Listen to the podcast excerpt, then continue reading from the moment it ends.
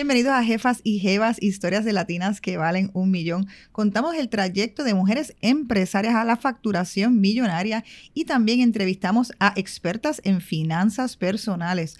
Puedes escucharlo sobre 50 episodios que tenemos con mujeres fabulosas en las plataformas favoritas tuyas de podcast, Spotify, Apple, la que más te guste. Y si nos quieres ver, también nos puedes ver por YouTube. Pero si quieres saber más sobre las jefas y jevas, sobre finanzas de personales, sobre eh, información sobre negocios, puedes accesar a jefasyjevas.com. Mi nombre es Celina Nogueras y soy tu anfitriona y la fundadora de MOA Design Agency. Y en el día de hoy estamos haciendo un podcast especial de tips legales para las jefas y jevas para que puedan estar al tanto sobre políticas, ya sea como propiedad intelectual, leyes de herencia y registrar tu marca, entre otras cosas. Y lo estamos haciendo en conjunto con el bufete de abogados Ferrayoli. Ferrayoli es una firma de más de 16 años de experiencia experta en leyes corporativas y propiedad intelectual. Y hoy tenemos aquí acompañándonos a una jefa y jeva del bufete de Ferrayoli, Senior Associate, la licenciada Mónica Santiago. Bienvenida, Mónica. Muchas gracias por la invitación. Quiero hablar contigo, me encanta el tema que vamos a estar hablando ahora, creo que es sumamente pertinente, creo que no se habla mucho, así es que vamos a hablar de la ley de herencia. correcto. Pero antes de eso, o sea, me parece un tema fascinante y he visto el brillo en tus ojos cuando estás contándome sobre el tema. Así que háblame primero un poquito de ti y cómo tú llegaste a ese tema. Eh, ¿Cómo lo hiciste tu expertise? Eh, bueno, pues eh, yo llevo ya tres años en, el bufete Ferrayoli y pues desde que comencé, comencé a trabajar con, dos eh, de, mis jefes que se dedican a esa área y desde entonces hemos estado trabajando un sinnúmero de casos, un volumen bien alto de casos y pues como cada cual es diferente, es bien interesante y por eso es de los campos que más me encantan y estoy bien feliz ahora mismo de lo que estoy trabajando. Yo creo que, que, ambas podemos decir, tanto nosotros en MUA como, como según lo que me has contado que hacen, en Puerto Rico existen muchos negocios que están estructurados, o ya sea o como negocios de familia o como negocios de pareja. O sea, como es algo que se ve constantemente, en vez de tanto como de grandes corporaciones conjuntas con personas que no son eh, necesariamente la familia, sino aquí hay mucho negocio que viene como de tradición de muchos años. Cosa que me imagino que hace este tema uno más interesante para ti y también como más pertinente para hablarle a la gente. Correcto, sí. Eh, tenemos muchos clientes que sí tienen eh, eh, compañías con parejas, con sus parejas, o también familiares que son, que vienen desde sus abuelos, desde sus padres, ahora hasta sus, hasta sus hijos y probablemente hasta sus nietos, y pues claramente ellos tienen unas preocupaciones que nosotros podemos atender a través de, de nuestro servicio. Y entonces vamos a contar a la gente cómo entonces está estructurada la ley de herencia y qué implicaciones tiene eso.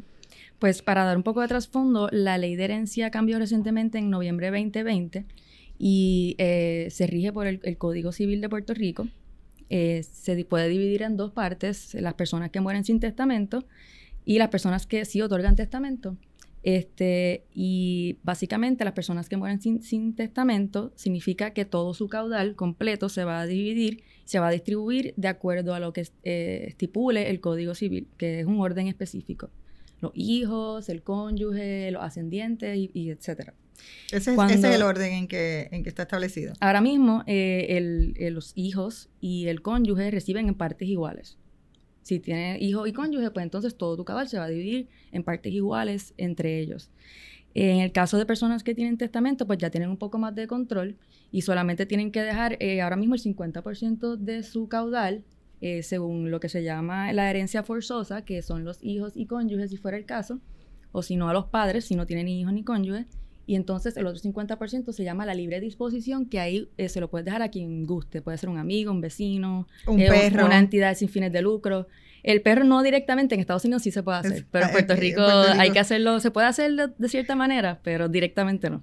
Así que eso y, en, y, en, ese caso entonces, em, el ¿Qué es lo que tú ves normalmente? Porque eso es lo que pasa si tienes el testamento. A mí me gustaría un poquito hablarle a la gente en esos casos de qué es lo que pasa si no tienes el testamento.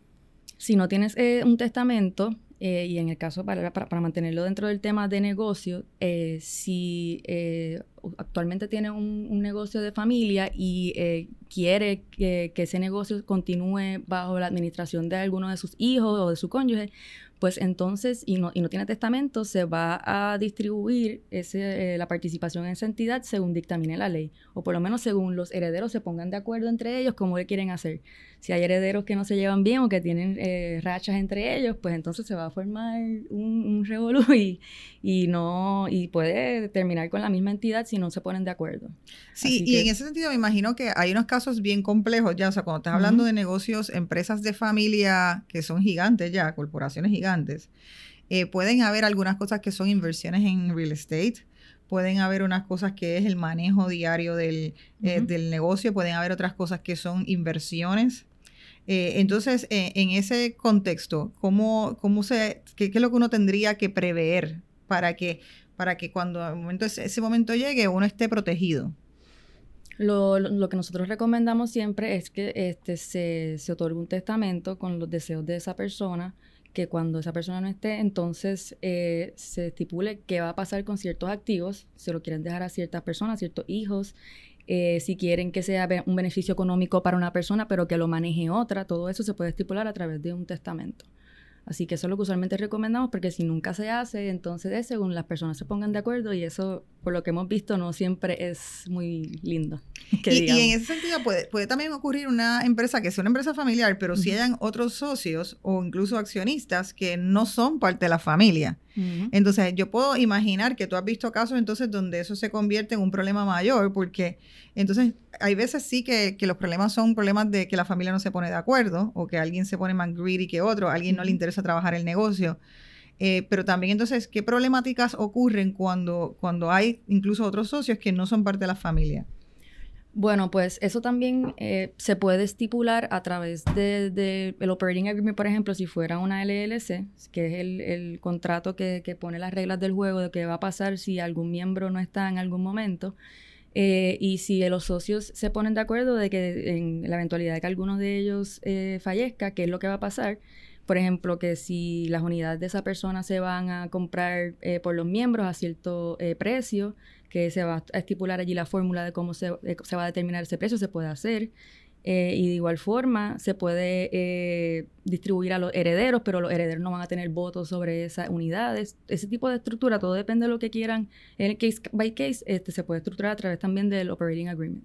O sea, que en ese sentido me imagino que eh, estábamos hablando en un capítulo anterior de Jefa sobre los operating agreements y las ventajas de tenerlo, pero los operating agreements entonces pueden ser tanto sencillos como complejos. O sea, que, que en este caso tú estás hablando incluso o sea, de un operating agreement que especifica eh, a cuánto se compran, quiénes de los hijos pueden, si, si, pueden comprarlas o si se quedan como silentes. O sea, ¿qué, qué categorías habría ahí que son posibilidades? Usualmente, usualmente es una cláusula que se incluye que, que se llama en, en caso de death of a member, en caso de muerte de un miembro, estas son las cláusulas que van a aplicar y se pone que van a ir directamente a los herederos o según eh, disponga el testamento de ese miembro y si va a pasar a esas personas, qué es lo que va a pasar, si, van a tener voto o no van a tener voto, si van a poder manejarla o no van a poder manejarla, o si solamente van a recibir un beneficio económico de esas unidades. Eh, de igual forma, si los miembros van a tener, ese, como la mencioné, esa potestad de poder comprar esa participación al precio que ellos estipulen, eh, todo eso se puede incluir en, esa sección del Operating Agreement y siempre lo hemos recomendado y, es bien raro que lo veamos en un documento. Y en ese caso, por ejemplo, imagínate que hay un caso que hay la fallece el patriarca de la familia que era el dueño de la empresa que en ese momento la estaba corriendo. Están algunos hijos, hay algunos hijos que tienen interés en el negocio, otros no tienen interés en el negocio. Eh, si, si no hubiese un testamento, ¿qué pasaría ahí? Si no hubiera un testamento, entonces eh, el interés propietario de esa entidad se va a distribuir según dictamine la ley, que es eh, en partes iguales entre los hijos y el cónyuge. Si los hijos se ponen de acuerdo de que, mira, yo quiero que me des el beneficio económico, pero entonces tú lo manejas, eso se puede hacer, se puede estipular en el mismo eh, documento de la entidad. Eh, pero sí, económicamente se supone que sean partes iguales a menos que eh, los herederos se pongan de acuerdo de algo contrario a eso. ¿Y uno le puede comprar entonces la participación a otro? Correcto, sí, se la puede comprar. ¿Y entonces eso está estipulado en el Operating Agreement? Eh, no, eso no necesariamente está en el Operating Agreement, pero eso ya un se negocia entre los herederos manera privada y si hay alguno que no le interese, le dice, mira, yo solo quiero que me pague la, me compres la participación para tener el beneficio económico y tú te quedas con, con el, el, proprietary interest en la, en la LLC, pues eso es lo que se hace. Y en el caso, eh, por ejemplo, a lo mejor, ¿qué, ¿qué recomendación tú le tendrías, o si tú has visto casos así, de que fundaron la empresa en un momento dado y en ese momento no hicieron un operating agreement, o a lo mejor es una corporación, eh, y, entonces los hijos están, porque hay un caso que yo estoy viendo ahora es que de momento los hijos llegan de estudiar y tienen interés en la empresa. Entonces no fue inmediatamente que los hijos entraron a la empresa y fue en ese momento. O sea, tú le sugieres a nivel más allá de testamento, a nivel de cambiar el operating agreement o cambiar alguna otra estructura, ¿tú tienes alguna sugerencia? Sí, claro, eh, eh, depende. Si, si quieren poner ahora mismo, si quieren darle acceso a uno de los hijos a una de las entidades, pues sí se puede eh, admitir como miembro, si es mayor de edad y, creen que puede tener el beneficio económico o empezar a manejar también la entidad, se puede, como habíamos hablado en el otro podcast, enmendar el Operating Agreement e incluirlo a él como miembro, haciendo una aportación económica.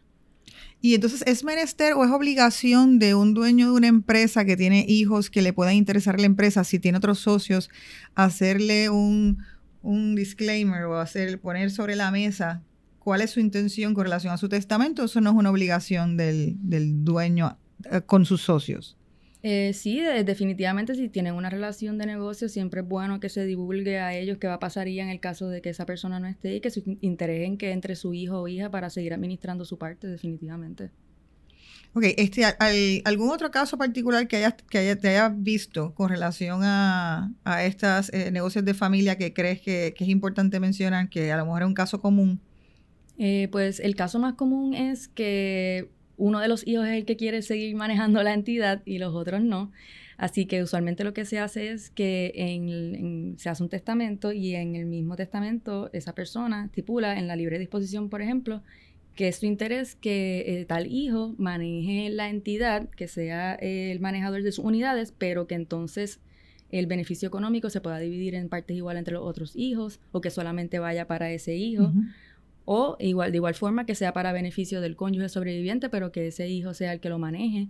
Todo depende de las circunstancias eh, ¿verdad? personales de cada, de cada caso, pero se puede estipular definitivamente en, ese documento para que entonces no sea eh, según eh, dictamine la ley así y, tenga un poco más de control esa persona, según sus deseos. Y en el caso entonces, vamos a hablar un poquito entonces de caso de parejas. Eh, en el caso de parejas, eh, y también en Puerto Rico hay muchísimo negocio de parejas. Eh, ¿Cuál es la diferencia y la importancia de esto en el caso si están casados, si no están casados, de poder hacer esta ley, de, o sea, de aplicar la ley de herencia y qué cosas tendrían que hacer? bueno, en el caso de una persona, una pareja que no, esté, no estén casados y tengan un negocio en común, esa persona que si alguno de ellos fallece, eh, la otra pareja no va a ser heredero forzoso porque no están casados. Entonces significaría que los herederos de esa otra persona serían sus hijos si tiene, y o si no, sus padres. Así que entraría un poco de problema, eh, ¿verdad? En qué pasaría luego de que esa persona no esté, si, si depende de lo que diga el operating agreement o si no tiene testamento, en qué va a pasar con esa participación, si el que la pareja actual puede comprar esa participación, como acabamos de decir, o si entran los padres como eh, dueños de esas unidades pero sin voto, Así que... ¿Qué significa entrar como dueño de unidad sin voto?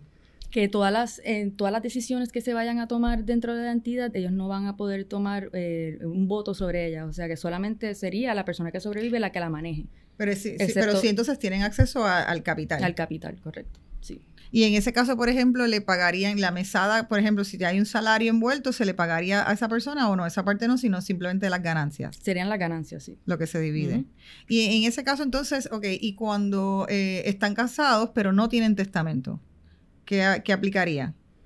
Eh, aunque si están casados y no tienen testamento, el cónyuge es uno de los herederos forzosos, así que si esa persona fallece, el, que su pareja, que también es su socio, pues va a ser el heredero forzoso de esa persona y va a tener una participación también en, sus unidades.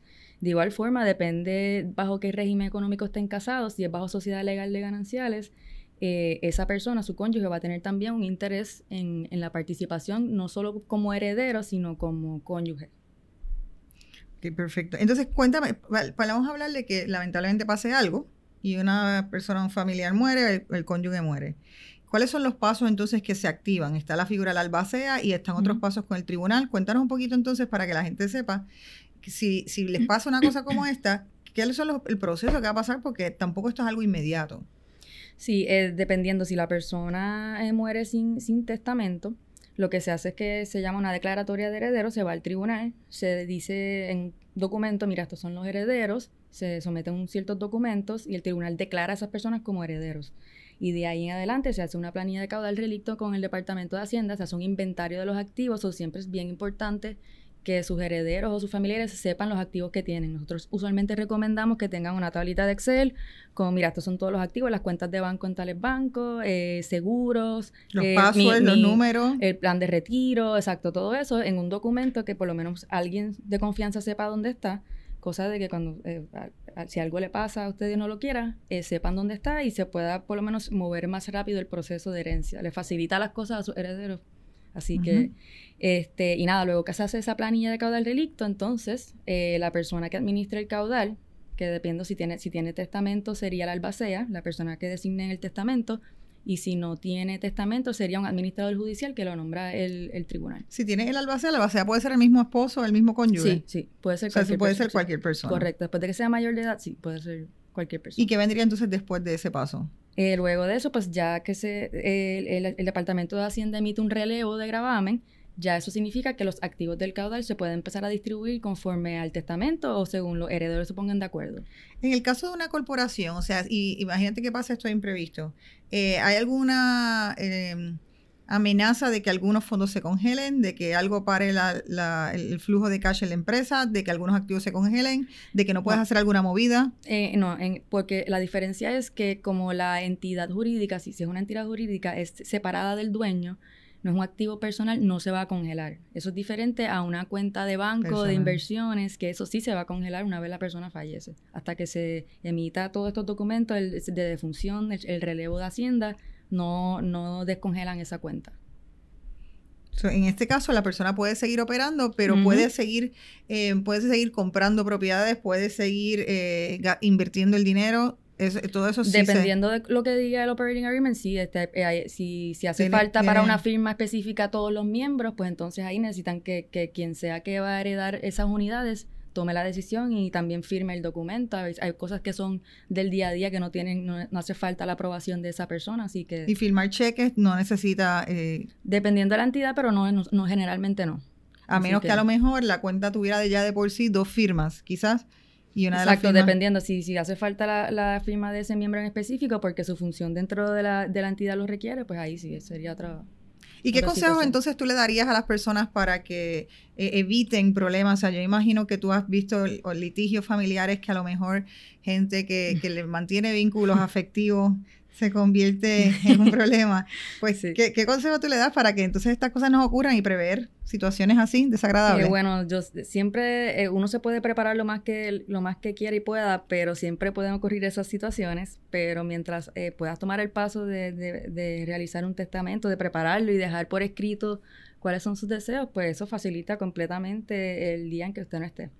Este, y no solo eso, también el testamento funciona para poner sus deseos eh, cómo se quieren, distribuir los activos para proteger a menores de edad en caso de que fueran herederos y designar ahí a personas de confianza para que administren esos activos en caso de que ustedes no estén. Así que eh, siempre recalcamos que es bien importante eh, preparar un testamento para disponer sus deseos y así facilitar el proceso a los herederos cuando no esté esa persona.